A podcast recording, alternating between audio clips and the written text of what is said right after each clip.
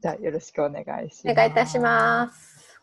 えっ、と、いろいろあの木村さんのあの、はいおインターネットで探すと動画ですとか、はいあの取材記事たくさんあのあ出てきて、はい。すごくこう注目度が高い方なんだなっていうふうに、あの感じたんですけれども、はい。そもそももともとはあのフリーランスのデザイナーをされてたっていうことなんですか、そうですね。あの、学校出てそのまま。が専門学校出て、はい。自分のはい。すごい小さい広告代理店の制作部に配属されて、あはい。それも就職でってこと？ああ就就職で専門学校終わってすぐ就職でへえ行ったんですけど、はい。なんかその時もあの募集はされてなくてあ、へー。されてされてたんですけど新卒はいらないっていう条件だったんですけど、うあん。のダメ元でそのはい。電話をして、はい。とりあえず会ってもらえることだけになって、えれで、あの、まあ、こういう事情でって、はい。あの、いろいろ説明したところ、その人事担当の方が、はい。なんかちょっと、なんかこう、なんかしょうがないな、みたいに思ったみたいで、はい。なんか採用してくださったんですよへね。え経験で。なので、最初のはい。3年ぐらいは本当に使えない状態でもう一から、あの専門学校ではその基本的な操作パソコンの操作とかデザインソフトの操作ははいやるんですけど、実践っていうのはやったことがないので、やっぱりあのほとんどこう手取り足取りっていう状態が続いてへしまってえ人事担当としても現場になんかななんで即戦力取らないんだよ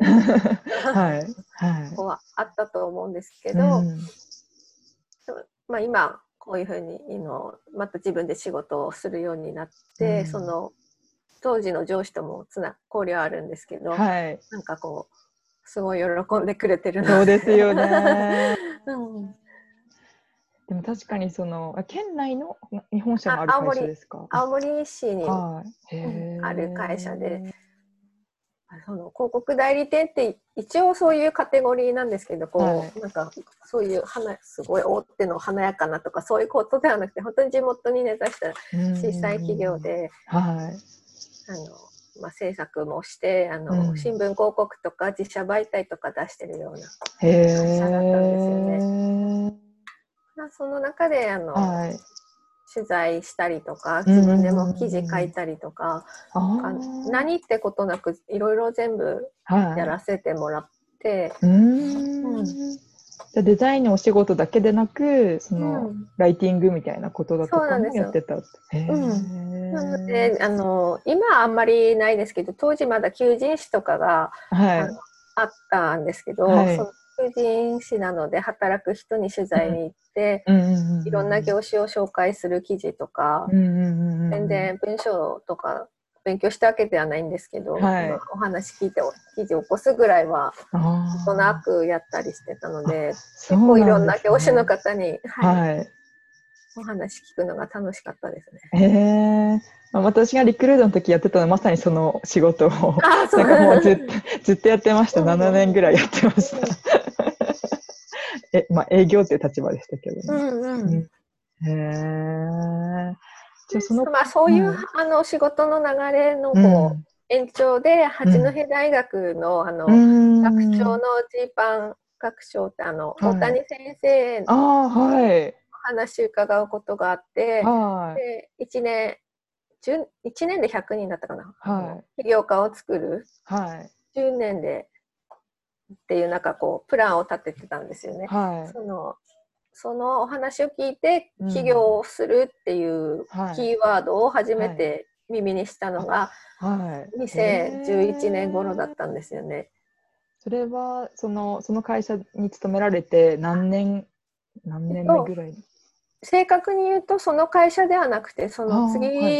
の次あたりの会社でまた同じようにこう県内回って取材するっていう業務があったんですけど、はい。その中のはい一。つではい。大谷先生のところに伺ってはい。それまで人生で起業っていう言葉は知っていても、自分はい。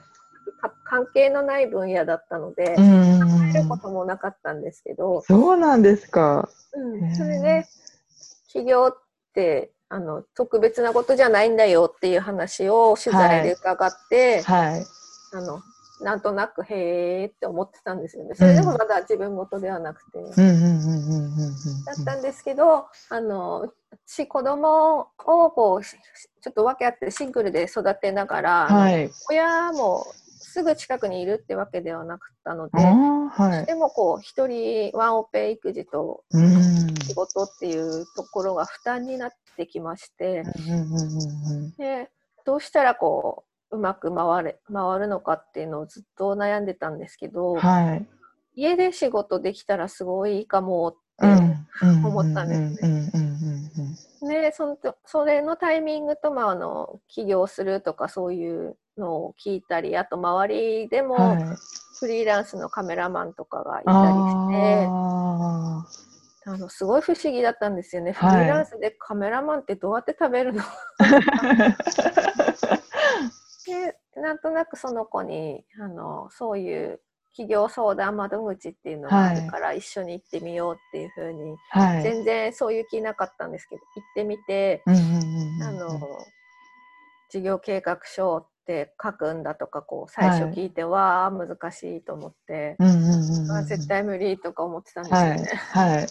なんですけどやっぱ必要に迫られてだんだんこう考えせ決断しなきゃいけないような状況になって、うんででも後先考えずに2012年のうん。と夏7月頃にはい会社を辞めてしまって、はい。ちょっと当分親にも言えないなってことで秘密にして、あの 自宅を拠点にはい。デザイナーとして営業活動をしようということへで、ー9月に開業届をはい出し出しに行き、はいでそこからじゃあいざ営業をしようってなったんですけど、はい。もうどっから行っていいのか全く皆目見当もつかないので、うんまず人集まるところに行こうと思って、はい。例えばあの食のなんちゃらフェアとかあのあ青森県内でもあ。はい。なんだろう食品メーカーさんがこう出店するミニ展示会のようなあのものがあったりしたんですね。そういうところに行くと事業者さんが出店されていて、ろ。うんと食品とかになるとおのずとパッケージのデザインとか、うんあのチラシとかそういう反則物っていうのが必要になるんじゃないかなと思ったので確かに。そこに自分のポートフォリオってはいいう作品集を、はいまあ簡単に作って、はい。とまあ、名刺と一緒にはい。と配って歩くっていうようなことから挑戦してみて、はい。それも最初あの創業支援で相談に行ったその、はい。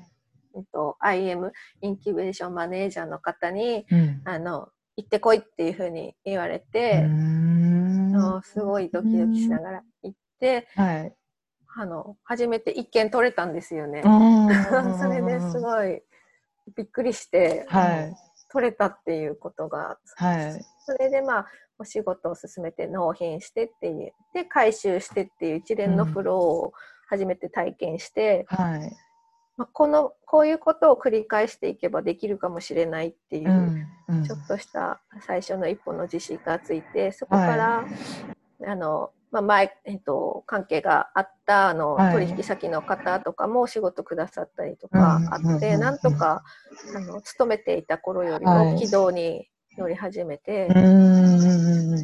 でもちあの家で仕事をすることによってあの、まあ、簡単に言うと洗濯しながらとか、あの夕飯の準備をちょっと間に挟みながらとか、う子供が寝てから再開するとか、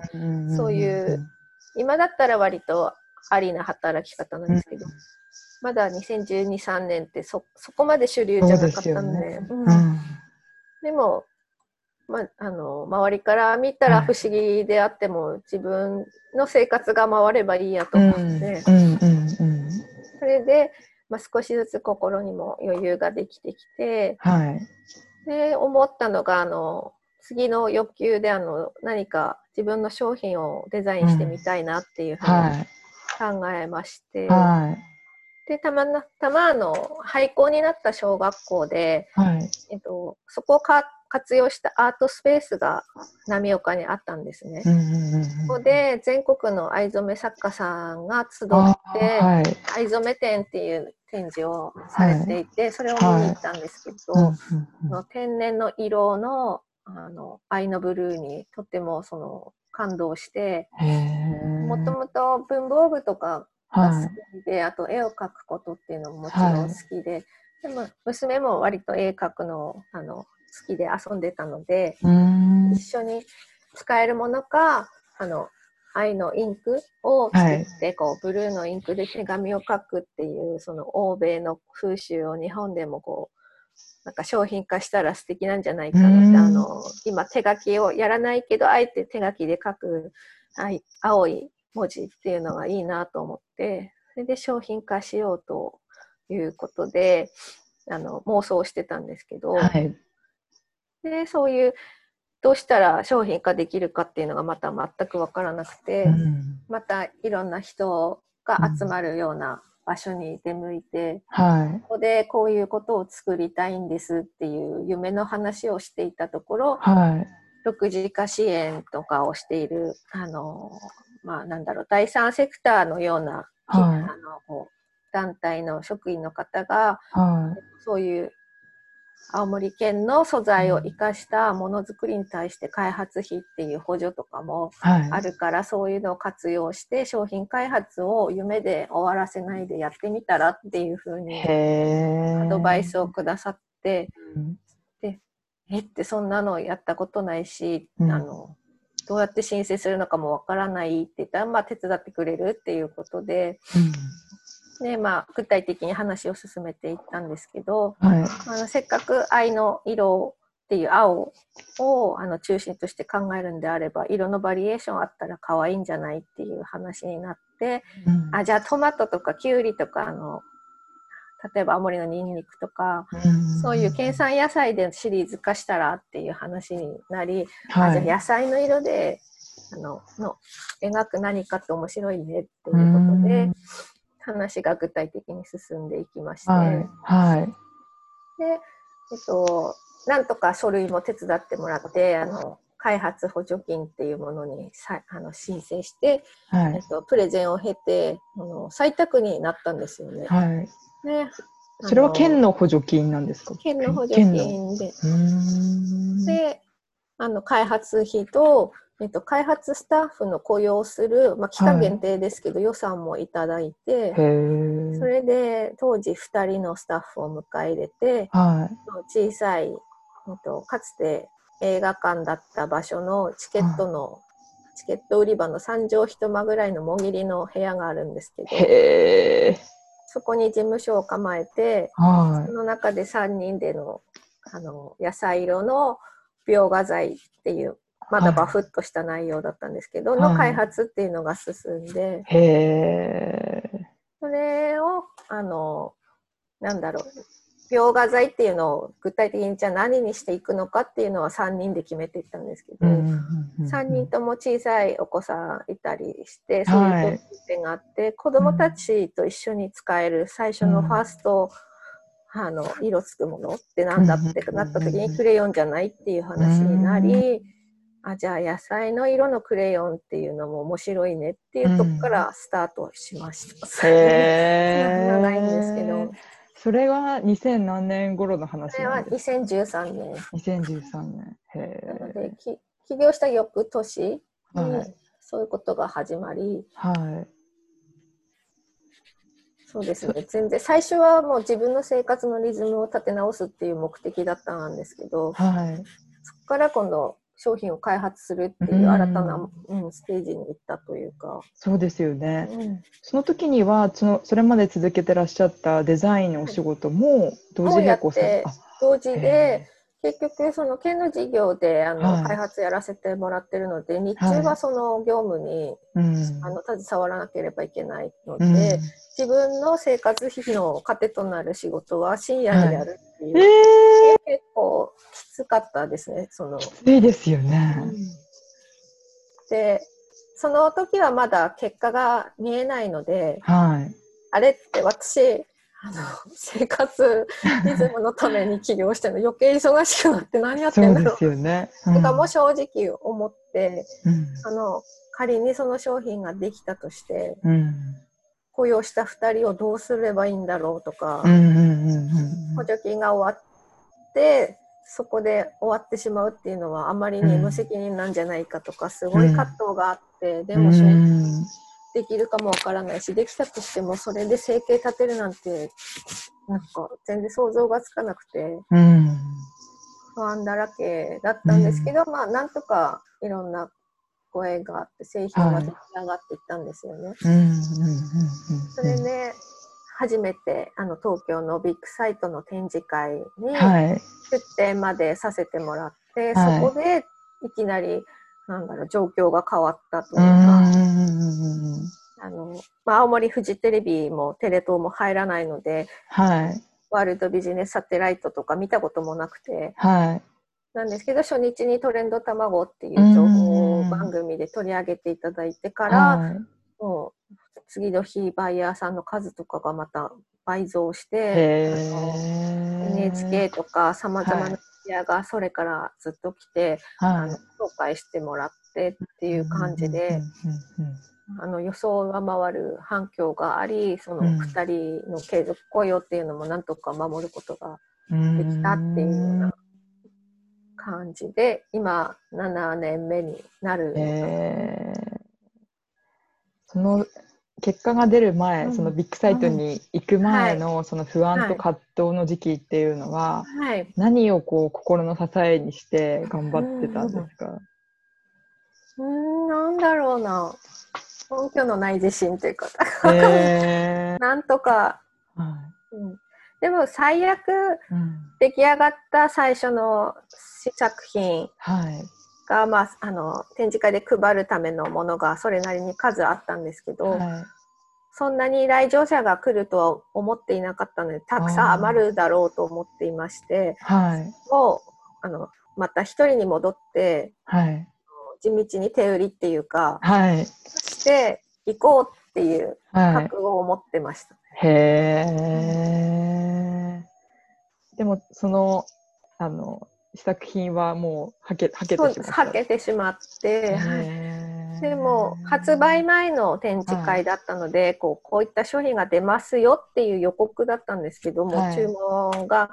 あの予想以上にいただきまして、はい。初期生産ロットうん予想よりも上回ってしまってっていう、慌てて次の手配をするっていうようなことになって、クレヨン自体を作作ることも当時は自分たちでやってたっていうことなんですか？えっと、試作品は自分たちでその三畳一間の中で、えはっと野菜を切ったりとかえー、そこから？そこからやってたんはいですね。。はい。その部屋っていうのがこうさまざまな人が通って見える場所にあったのではあの何やってるのかすごい不思議そうに見られてるっていうか、うんそういう中でい。うんろうを溶かしたりとか野菜を炙ってパウダーを作ってとかはい。そういうことをしてあのなんとか色がついて「あできたね」とかいうのを その一室でやっていてはい。で結局あのクレヨンは工場にちゃんとご依頼することになるんですけど、んそれも遠く離れた愛知県なんです。えー、県内じゃないんですね。そう県内になくて、はいでせめて東北でと思って東北でも探したんですけど、はい。ないんですよねクレヨン工場が。うんもうこうなったら全国で探すしかないねっていうので、はい。でたまたまクレヨン協会っていうのを見つけてこんな協会もある んだ。加盟されているあのうん工場から、は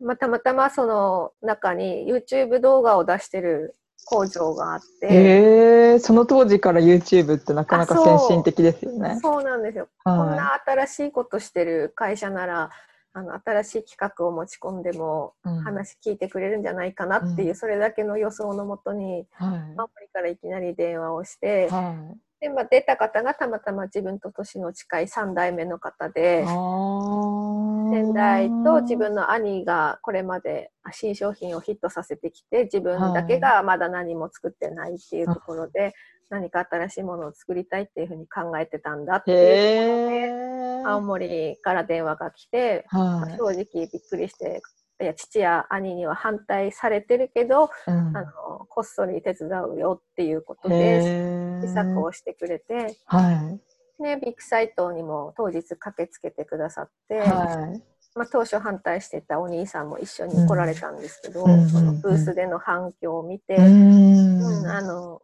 まあ、よくやったなっていう感じで弟さんも、はい、あの兄に認めてもらえたっていうような騒動を聞いたりして。なんかドラマを聞いてるようですね。そんなこんながあって、まあ、なんとかこう少しずつ販路を広げたり、まあ、もちろんメディアに乗るっていうことはあの忘れ飽きてくるっていう現象も同時に起きるのでそういうこともあり今また新たな戦略を立てて、その開発した頃とあの、ターゲット層がまた年代が変わってきてしまってるので、今のえーと、未就学児の子育て世代に対してもう一度周知をしていくための施策っていうのを、はい、今、あれやこれやと手を打っているところ、えー、そうですよね。なんか粘土ですとかお米のクレヨンとか、お花のやつとか、はい、スパイスのやつも出ました。あとはあのまあ、昔はテレビでこう紹介してもらってた代わりに今は例えば YouTube とか、はい、その自社情報ポータルサイトを立ち上げて、はい、いろんな角度から子育てに関する検索ワードであの流入してもらうためのサイトを立ち上げたりとか、なんか新たな試みを今してます。でもそういうこうメディアを作るみたいな観点は、かつてのお仕事のノウハウが生きてるっていうようなことなんですか、それもまあ、あの見せ方とかはある程度はできるんですけど今も Google 検索にいかに上がってくるかっていうすごく難しいあの施策が必要になってくるので、はい、まあ、たまたまそういう専門家の方にあの東京の方の方なんですけど紹介していただいて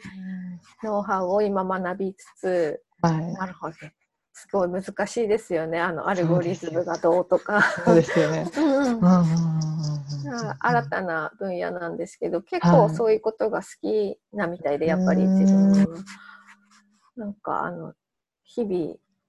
あのとっても若い新しい世代の方々なんで IT の方々なんですけど、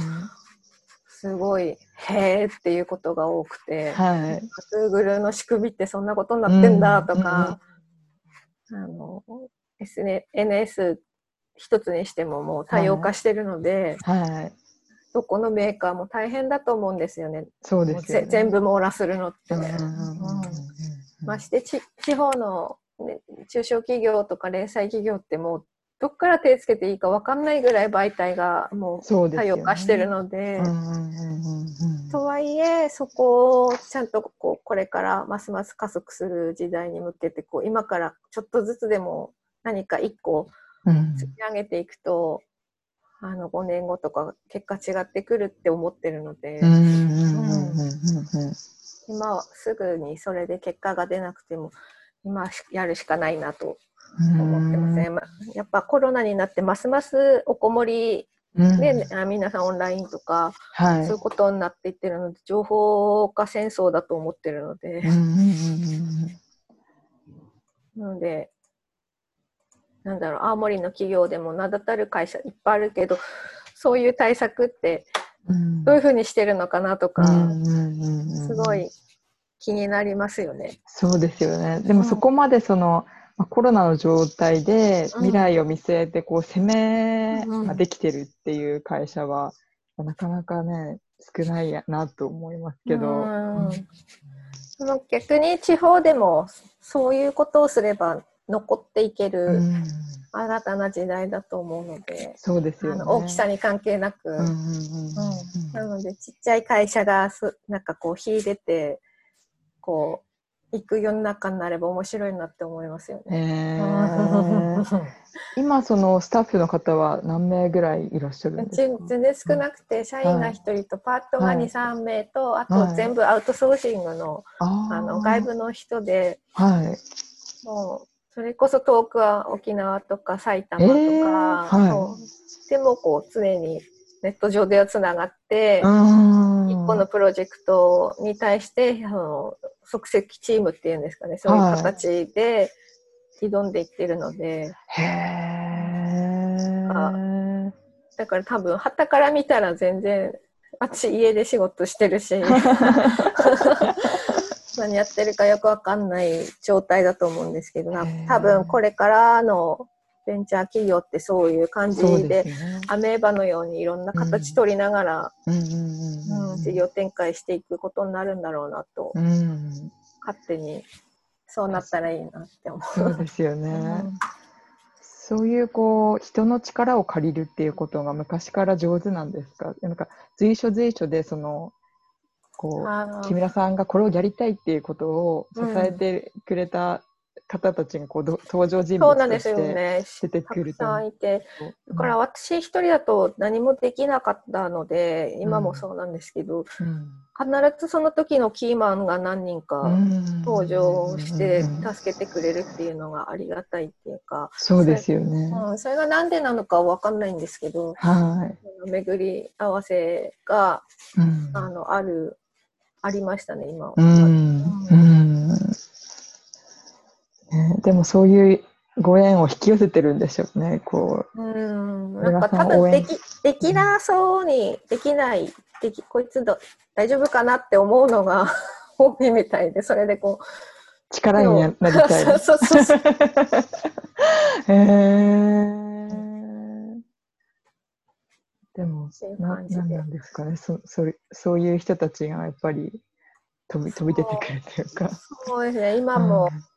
右腕になってくれてるうちの社員の人がいるんですけど、はい、あの10歳ぐらい年上なんですけど私はやっぱ総務とかこう経理とか、はい、それこそ人事とか在うん、在庫管理とか営業事務とかその辺は全く苦手で、うん、でももう彼女が一から全部構築して作り上げていって。人を育てることを一つにしてもなるほどなって思うようなことばっかりで。えその方との出会いはどどういうことがきっかけだったんですか、まあ、もともとあの県のあの知的財産の、はい、グループにいらした方で、うん、雇用さあの期間雇用だったんですね。はい、それでうちの知財とかの担当で、はい、まあ、あの私知財あの例えば特許とか商標とか取ってるんですけど、まあ、取ったはいいけどこう管理とかそれをどうやって活用するかっていうのはやっぱり素人なので、都度相談とかアドバイス頂戴してたんですけど、はい、その中であこの人を信頼できる人だなっていうふうに、あの思ってあと女性だし同じシングルで、はい、あのまあ、家も建てられてとか娘さんももう立派に成人させてとか、うん、そういう姿に、うん、女性としても尊敬できるしあの仕事のやり方っていうのも本当に素晴らしい人だなと思って、はい、あの県庁のその期間が満了するっていうところですごい口説いて、はい、あのそういったところからうちみたいな零細企業に来るっていうのは本当に不安だと思うけど、うん、あの一生 幸せにするからみたいな。男前ですね、誘い方がなんか。それで今、見てくれてます。そうなんですね。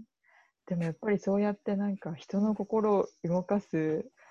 何かがこうあるんですよね、木村さんからこうなんなんなんですかね。だダメだこいつって思うんだと思いますよみんな。まあ、今はい、うん、彼女はあの私はそういう家の中を守る役だから、うん、あの私あ私社長ってわざと呼ぶんですけど彼女は、はい、社長は社長にしかできないことに専念してほしいから、あごめんなさい。あの会社内のことをやるっていうふうに言ってくれるので、次のことをやりやすいですよね。そうですよね。うん。こういい役役割分担。うん。まあ、私はクリエイティブとかそういうアイディアとかは全く浮かばないから、はい。まあ、それはお互い様だよねって私はそういう業務、うん、あの淡々とこう、うん、正確に回すっていうのは不増えてだから、まあ小さい会社だからもうやることはすごく多いんですけどその中でも、うん、あのまあコミュニケーションよく、はい、あの向こうからも取ってくれるので私が気が付かないこととかも指摘してくれるし、うん、うん、すごいありがたいなと思ってます。今、まあ、創業されてから7年目っていうお話だったと思うんですけど、はい、この7年間で、一番振り返って大変だった時期っていうのはどういう時ですか？はあの、うん、毎年大変なんですよね、やっぱステージが。大変。あの安定して、この年、はい、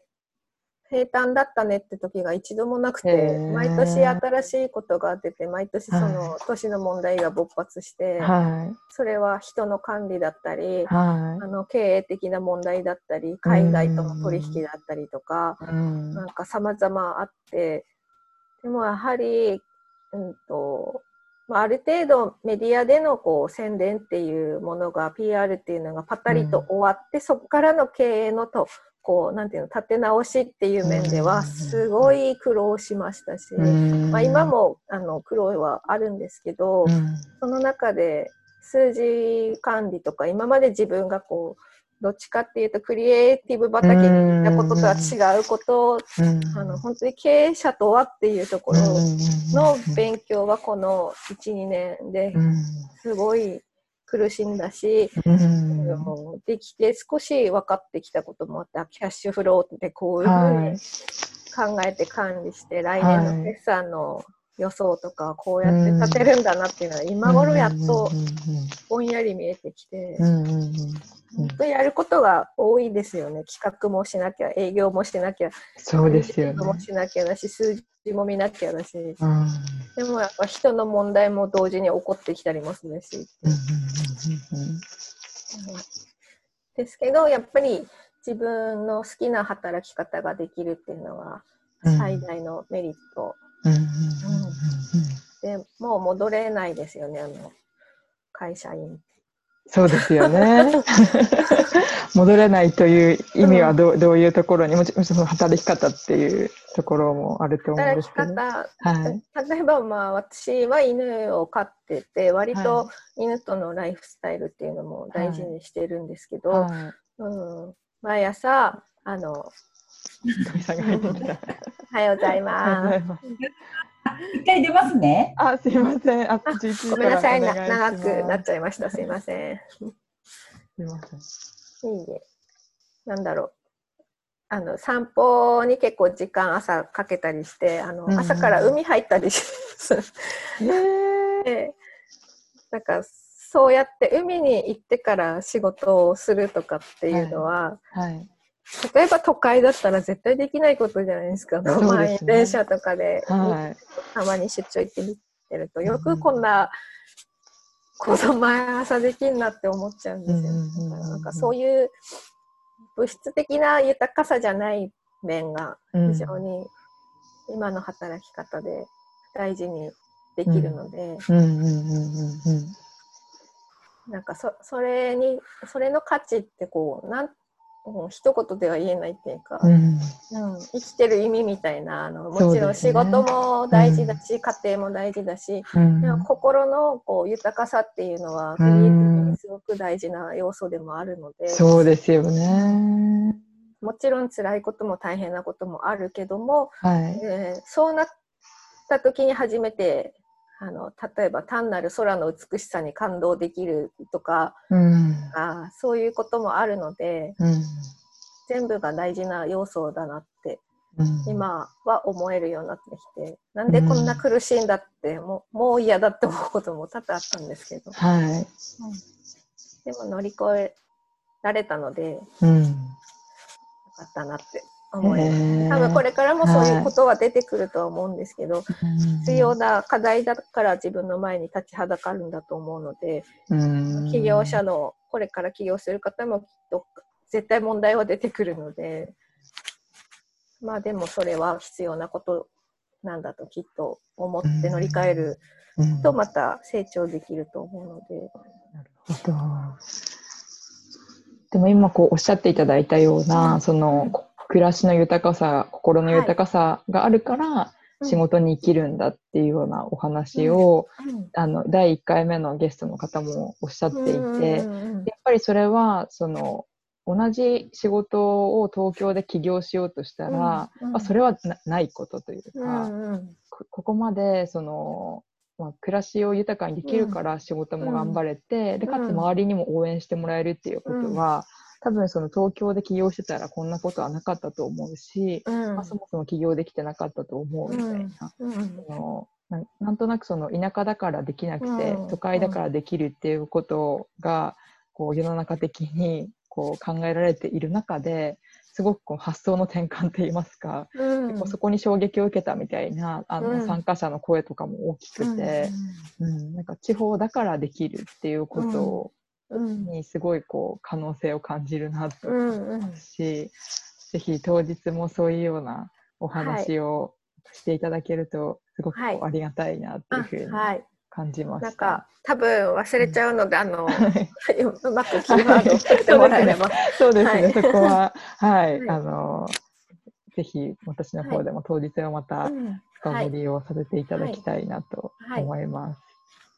あとぜひあの、子育子育てとの両立みたいなお話も、はいうん、その、はい、そもそもの起業がそうですね。お子さんとの時間をっていうようなことだったので、はい、そのあたりすごくこう気にされてる方も多くいらっしゃると思うので。わ、かりました、うん、お聞きできれば嬉しいなと思います。はい。はい、じゃあ、あの、ちょっとこの内容は音,、音声だけ切り取って、ちょっとグループ上にアップしようかなと思ってますので、はい、はい。では、あの、当日までにお写真の、はい、あの、はい、送付だけ私の方に。えっと、何の写真を送ればいいんでしたっけ？テーマ3つ送送りますね、メッセージで。わかりました。はい。はい、じゃあ、じゃあお待ちしてます。はい。よろしくお願いします、ありがとうございました。どうもありがとうございました。はい。じゃあ、失礼いたします。はい。じゃあ、失礼します。